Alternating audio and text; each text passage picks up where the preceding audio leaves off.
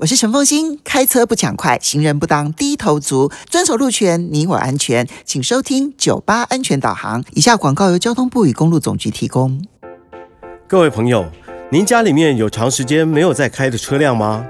九八安全导航提醒您，记得到各地监理机关办理停驶或缴销牌照，能为自己节省燃料费以及牌照税。而已经办理停驶或缴销牌照的车辆，一定要停放好。不能占用公用道路或停车格，也不能开上路。如果被查获违规使用车辆，除了要补征税费之外，还会因为违反《道路交通管理处罚条例》而被处以最高一万零八百元的罚款。